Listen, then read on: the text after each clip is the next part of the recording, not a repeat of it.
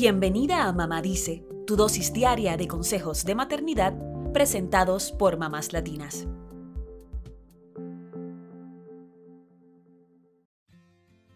Uno de cada seis niños en Estados Unidos tiene una o más discapacidades del desarrollo u otros retrasos del desarrollo, según los Centros para el Control y la Prevención de Enfermedades.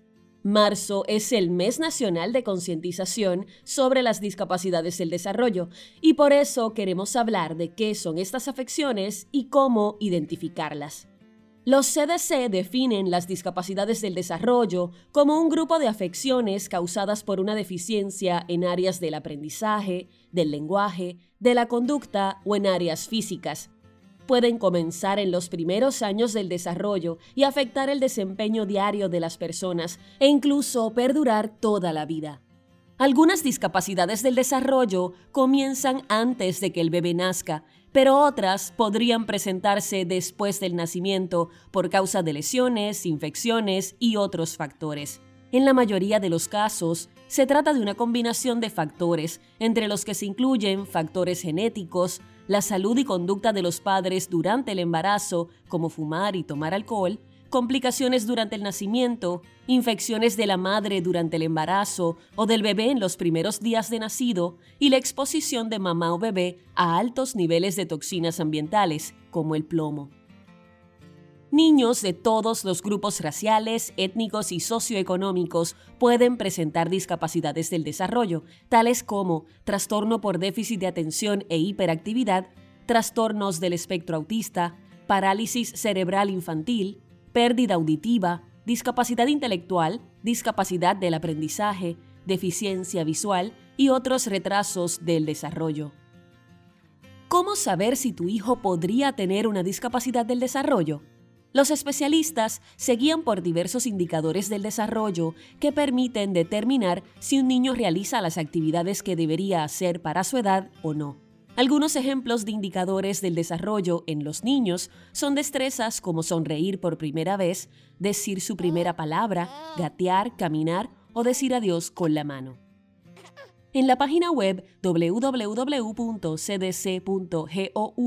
hay una lista de indicadores del desarrollo de acuerdo a la edad del bebé, con detalles de las destrezas que debería tener desde los dos meses hasta los cinco años. Y también tienen una aplicación móvil llamada Sigamos el Desarrollo, la cual podría ayudarte a dar seguimiento a los indicadores de tu pequeño.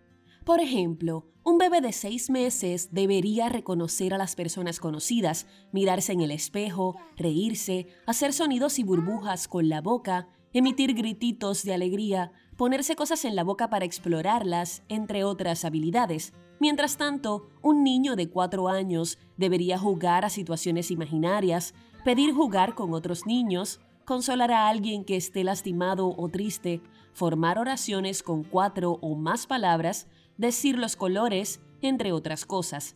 Esta lista que encuentras en el sitio web de los CDC podría ayudarte a evaluar si tu hijo cumple con los indicadores del desarrollo para su edad.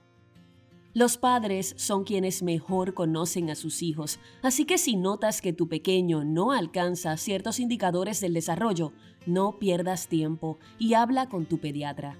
Puedes explicarle tus preocupaciones y preguntarle sobre las pruebas del desarrollo, y también puedes pedirle que te remita a un especialista.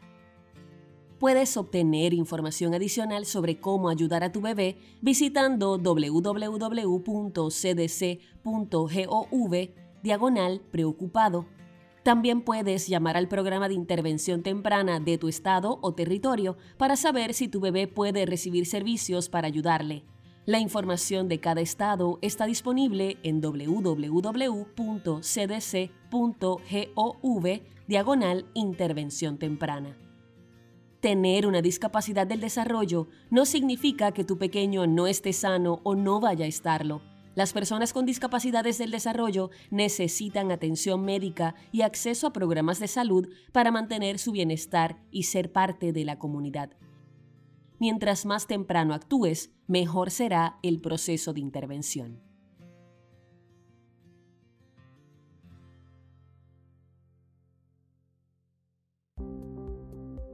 Eso es todo por hoy. Acompáñanos mañana con más consejitos aquí en Mamá Dice y síguenos en mamáslatinas.com, Mamás Latinas en Instagram y Facebook y Mamás Latinas USA en Twitter.